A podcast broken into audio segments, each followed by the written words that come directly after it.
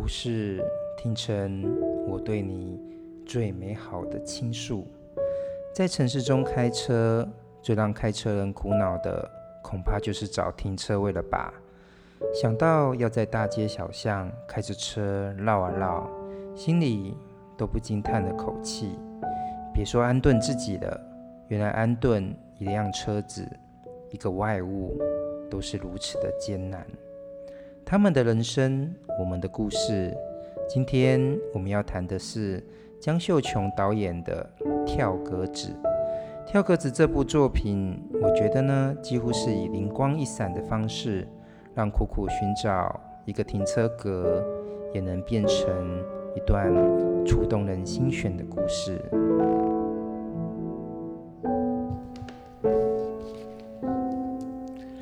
今天一样邀请到了吴泰任导演啊，来为我们一起对谈这一部《跳格子》。舞蹈，请问一下，你看这《跳格子》的时候，看完之后第一个感觉是？呃，我觉得心情非常的好，而且觉得有一种温馨、很人间处处是温情的感觉。我很喜欢像这样子的小品。嗯，特别是吴泰任导演也是开车的。那我们现在其实都在台中嘛。对不对？其实台中要找停车位已经就有一些难度了。对啊，以前在台北停车位真的很困难，嗯、你真的会很希望像有影片里面的小天使帮你占车位。而且这个小天使还有点爱情的甜蜜感。哦，对呀。所以我们今天在谈这部呃跳格子的时候，我们会从三个重点来谈。第一个是到处都是四方形的，第二个是人要如何与人相遇。第三个是差一点会如何？也欢迎就是说大家各位听众们，那继续订阅、点赞跟分享我们的影片。那我们就开始继续来谈这部片了。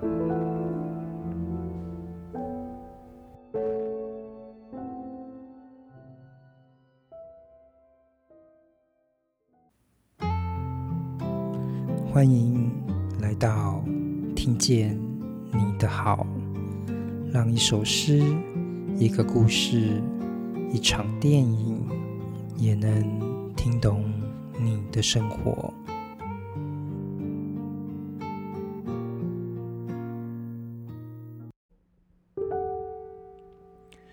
江秀琼导演的《跳格子》，教给了我们一个故事：来自台东的阿忠，为求生计，在台北。担任违规停车的拖吊车司机，他每天跟着警察在台北的大街小巷拖吊违规的停车。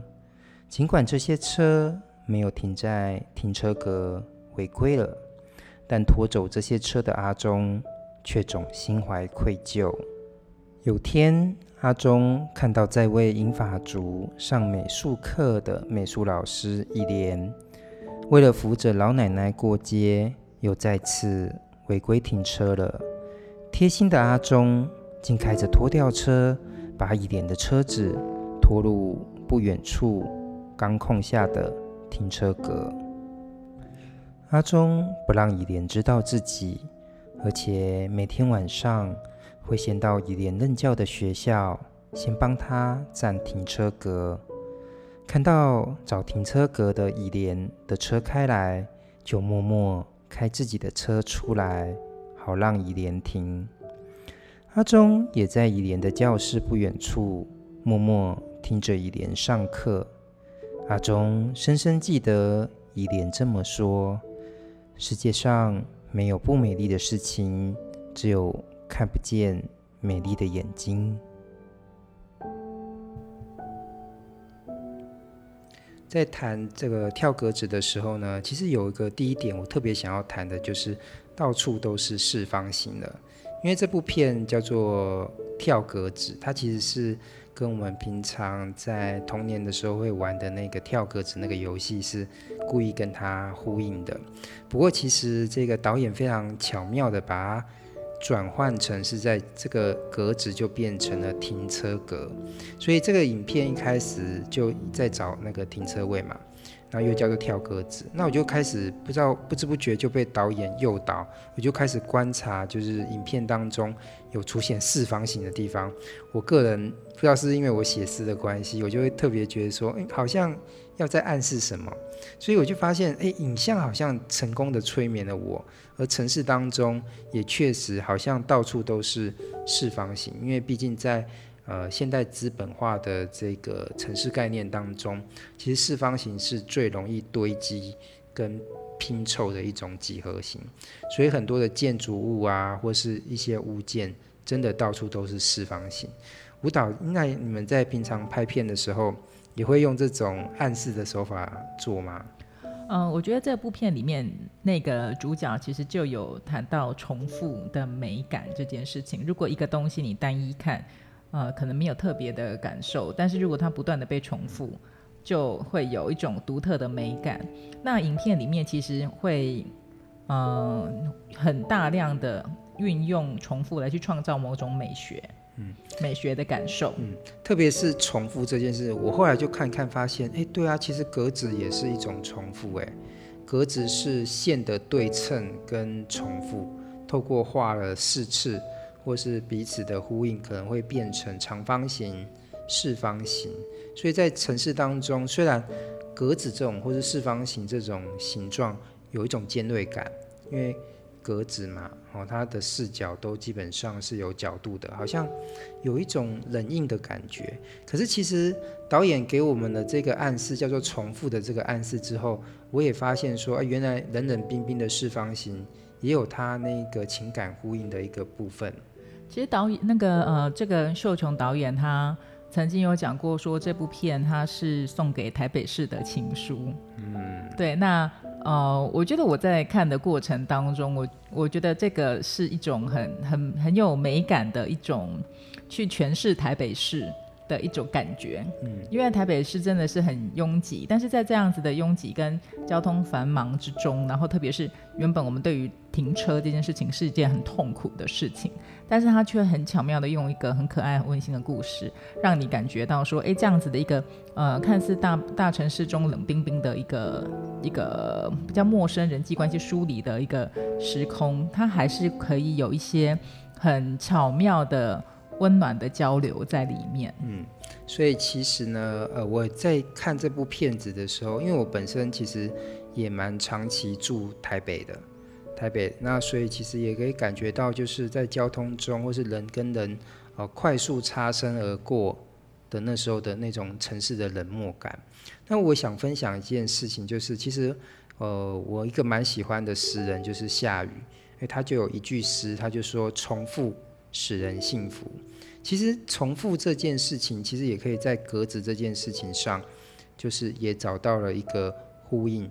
那有很多重复哦，这部片子当中有很多的重复，不只是我们刚刚说的线呃之间的重复变成格子。其实影片当中也很多啊、呃，比如说那个男主角阿忠嘛，他就重复帮那个什么这个那个美术老师以莲，就是占停车位。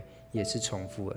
其实做一件事情，在做一件事情之后，好像你就会得到一种亲密感，所以人家就会说：“诶，为什么？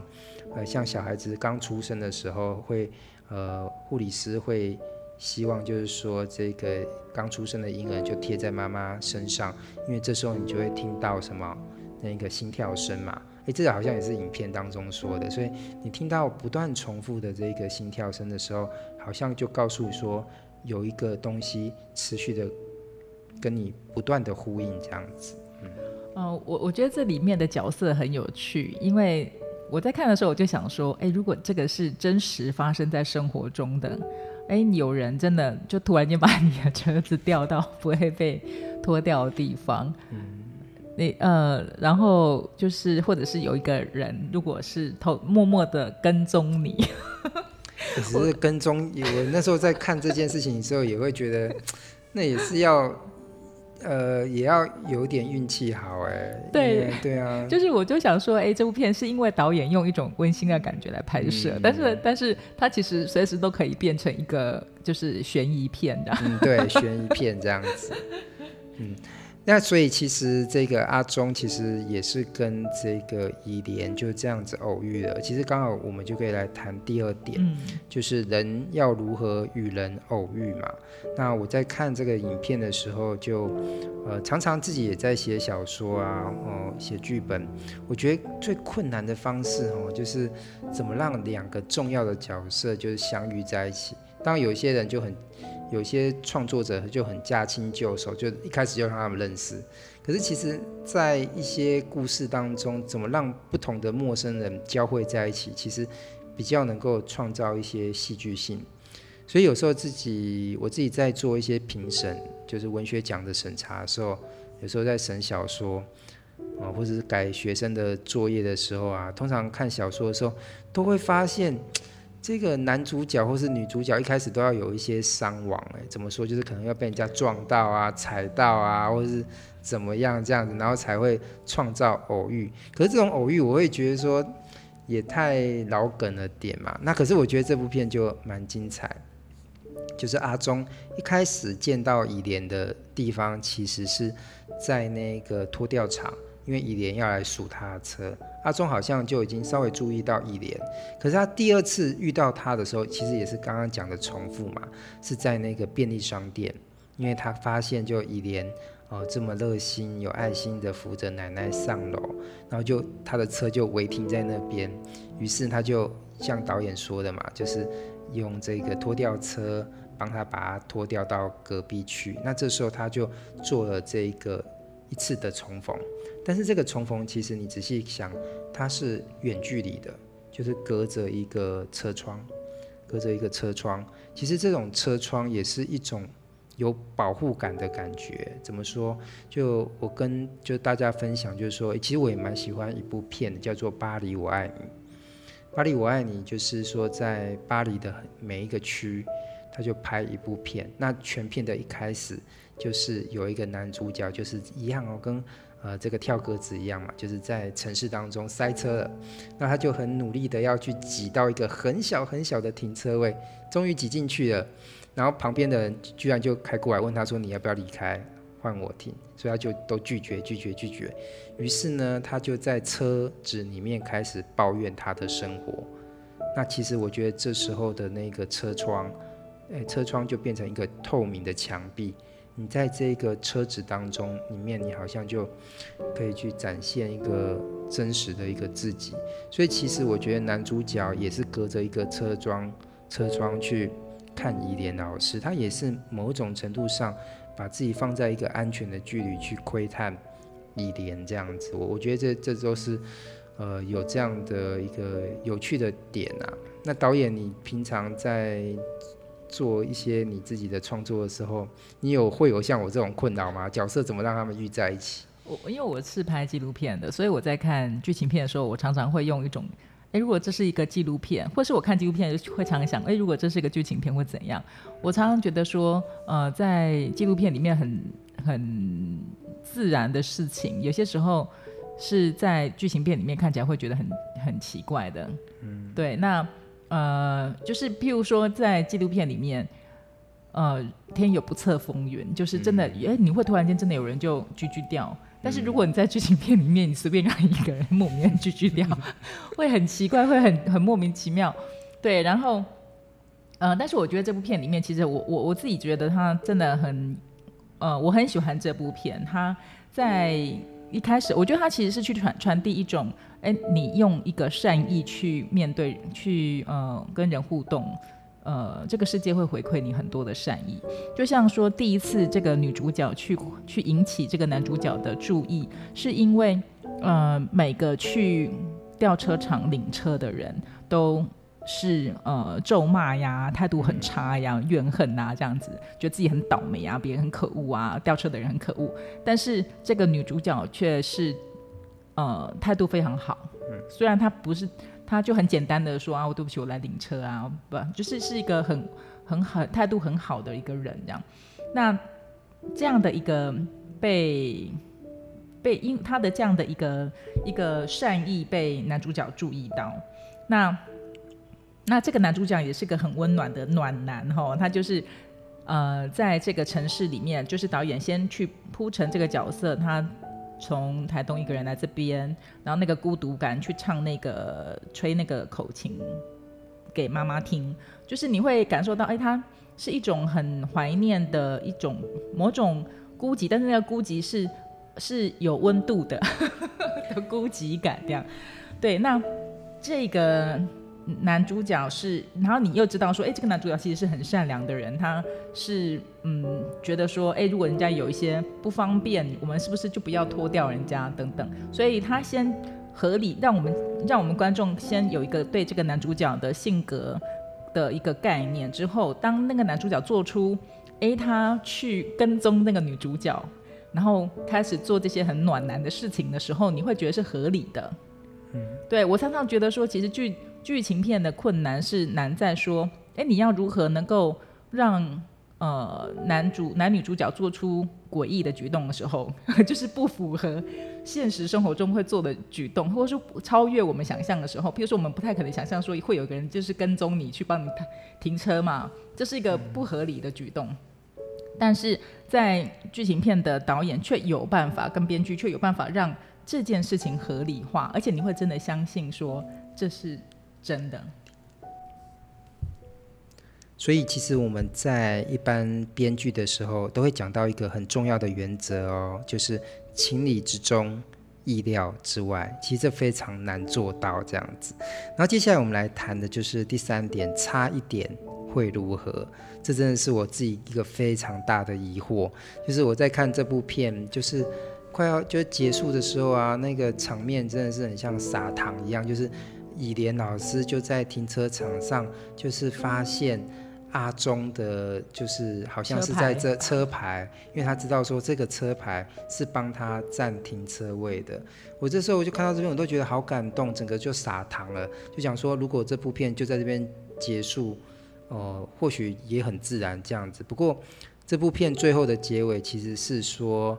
呃，两个高中生，因为我觉得导演没有浪费角色，哎，就是这两个高中生曾经就是在片中在便利商店买东西，他们有出现，然后结果没想到他们两个就在最后一幕就出现在他们的宿舍还是什么，他们就开始在对统一发票，好像是吧？好，对对对，然后有一个就说我们中奖了。然后大家就欢天喜地，结果后来他们再更仔细看一下发票，才发现说其实还是差了某一个号码，就是有点差一点的意思。然后整部片就在这边结束了。我就觉得，呃，我我看不懂哎，我就我就赶快去问那个舞蹈，就说你一定要在这边帮我解惑这样子。舞蹈，你可以帮我解答我的困难的吗？这样子。呃，所以我我自己觉得这部片，嗯，与其说它是一部呃很微妙的爱情电影，不如说我觉得它其实是在谈一个人与人之间的善意，以及善意的流动会带来的算是善有善报，嗯、是这类的一种，但是它是用一种比较温馨、清新感来去传递这个概念，就是所以你可以去看到说，哎，这个男主角他对这个女主角，他其实是一种善意。他一一种蛮单纯的善意，他可他甚至也没有是要献身的，他真的就是像一个小天使一样。对，那呃，就是你不会觉得他是什么要真的是要把妹去去去怎样这样。对，那那这个女主角她也是一个非常充满善意的人，她对于呃她的学生阿公阿嬷的英法族的的那种帮助，那所以。呃，你会看见说，哎，这个这个女主角去帮助阿公阿妈，男主角来帮助她，对。但是这个男主角他是，嗯、呃，他的那个个性的敦厚，他人家跟他插队，他也不会要说，哎，你怎么可以这样不不让人插队？嗯。但是反而他的这样的一个善意，其实他就是那个得两百万发票的那个人嘛，因为就差一个号码，嗯、就是他嘛。嗯、对，所以我觉得说这一部片其实是。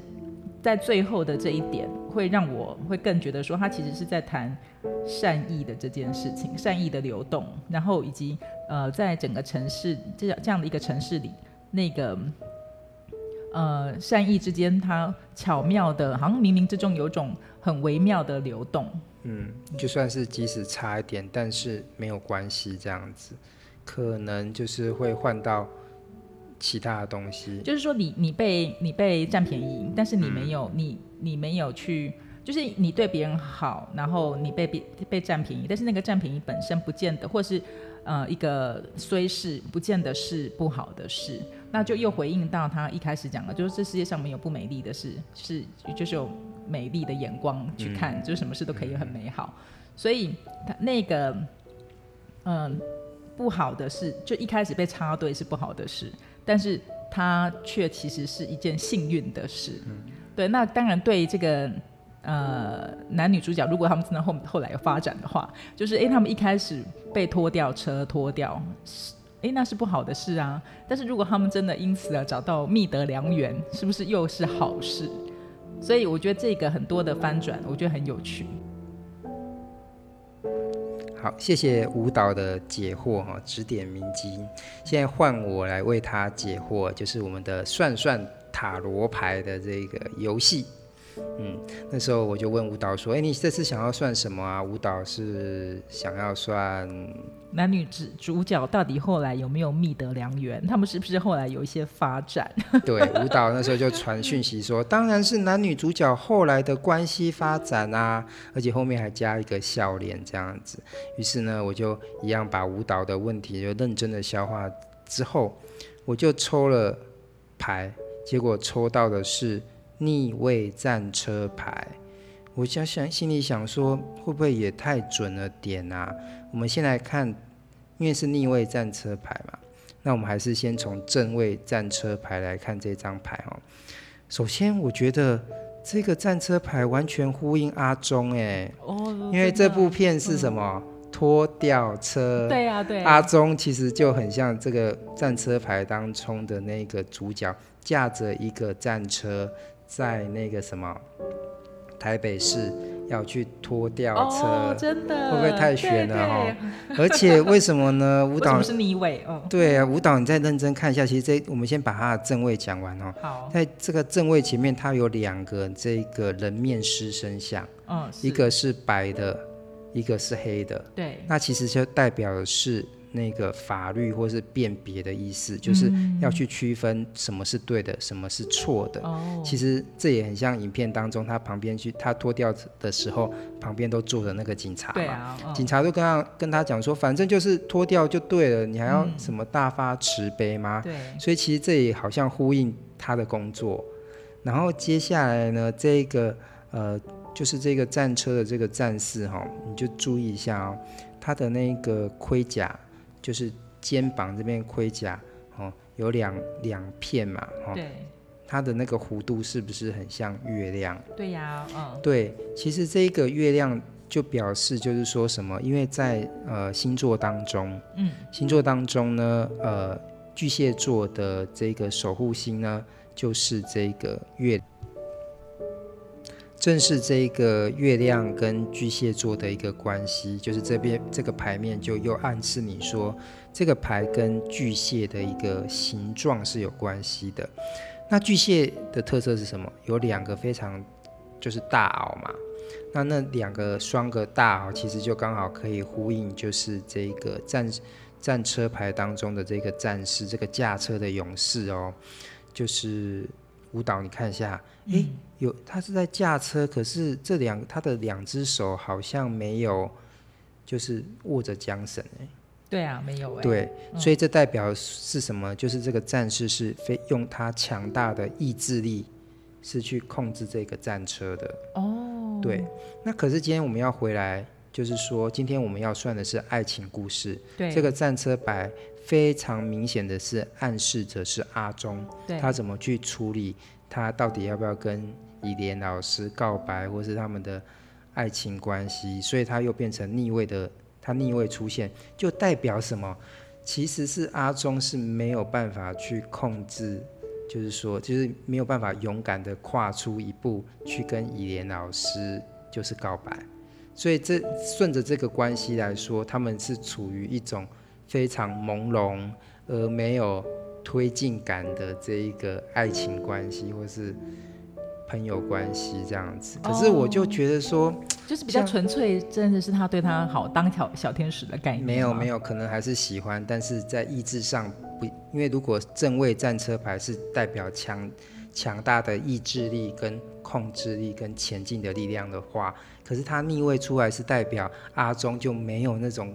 勇敢告白的勇气哦，哎、欸，但是真的很像哎，很像他的个性。对对对，所以我就会觉得说这样不行啊。舞蹈定说那这样子就这样结束应该不行吧？所以我又顺手再算一张。我想说，那我们来算一下那个伊莲老师好了，怎么样去面对，就是说这种裹足不前的这个阿忠。结果我算出来的是逆位女祭司牌，这也有意思了。因为我们一样先讲正位女祭司好了，女祭司牌其实是跟她的前面那一张牌，就是男魔法师是成对。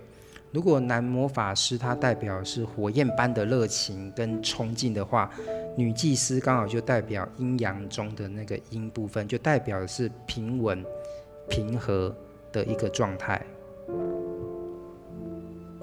那女女祭司的这个平和状态，其实在这个牌面当中，也可以看到非常多的讯息哈。第一个就是女祭司她背后的背景，其实是一片的湖水，就舞蹈你看啊、喔，这个牌后面不是有一片蓝色吗？那仔细看，那是一片平静的湖水。对。那前面呢，就。有一个黑跟白的柱子，其实刚好也呼应战车牌当中的那个黑跟白，所以代表这个女祭司她也是在辨别这事物上的一个呃阴跟阳或是对跟错的一个状态，有她的那个神灵性。可是巧妙的是，她背后好像有挂着一个布，对不对？对呀。而且那个布其实非常的精彩哦，就是有好像花卉、花果，所以其实代表就是说。呃，女祭司在这繁华的世界当中，尽管她如此的繁华，但是她都能够永远就是保持着一个平稳的心去面对这世界。嗯。那前面呢，也有一个弯弯的一个月亮，有没有？对。所以也可以凸显她的女性特质，但是也巧妙的跟战车牌当中我们讲到的那一个战战车牌上的这个战士的那个盔甲的月亮。又呼应在一起，所以这两个牌放在一起，还真的是一男一女的情侣耶。对呀、啊，对，而且、嗯，呃，不过他还有个共同点，就是他也是逆位出来的。啊、那怎么去对、嗯，这是怎么去理解这个感情关系？哈，嗯，就可以发现，就是说，以莲老师其实他刚好在故事当中也是一个美术老师嘛，其实也很像女祭司的感觉。嗯，他虽然教的是这个银发族的学生。但是他都可以用一个平静的心去跟他们讲，就是说他对美跟艺术的看法。可是今天逆位出来，其实代表的感情状况就是说，他可能会发现逆位的战车就是就是呃阿忠好像对他们彼此的感情没有办法勇敢跨出一步告白。这时候他也变成一个逆位的状态，就是说原本平和的女祭司可能原本坐在这边有没有？对，其实他。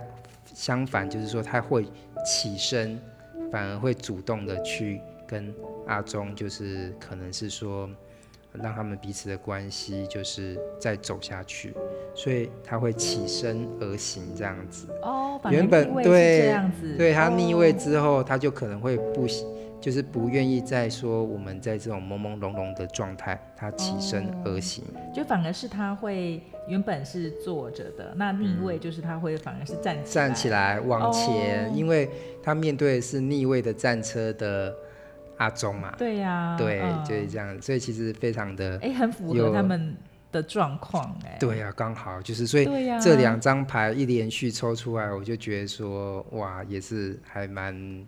有趣的这样子，嗯，哇，好好好好玩哦。对，那我们今天呢，这个呃，他们的人生，我们的故事，谈的就是跳格子。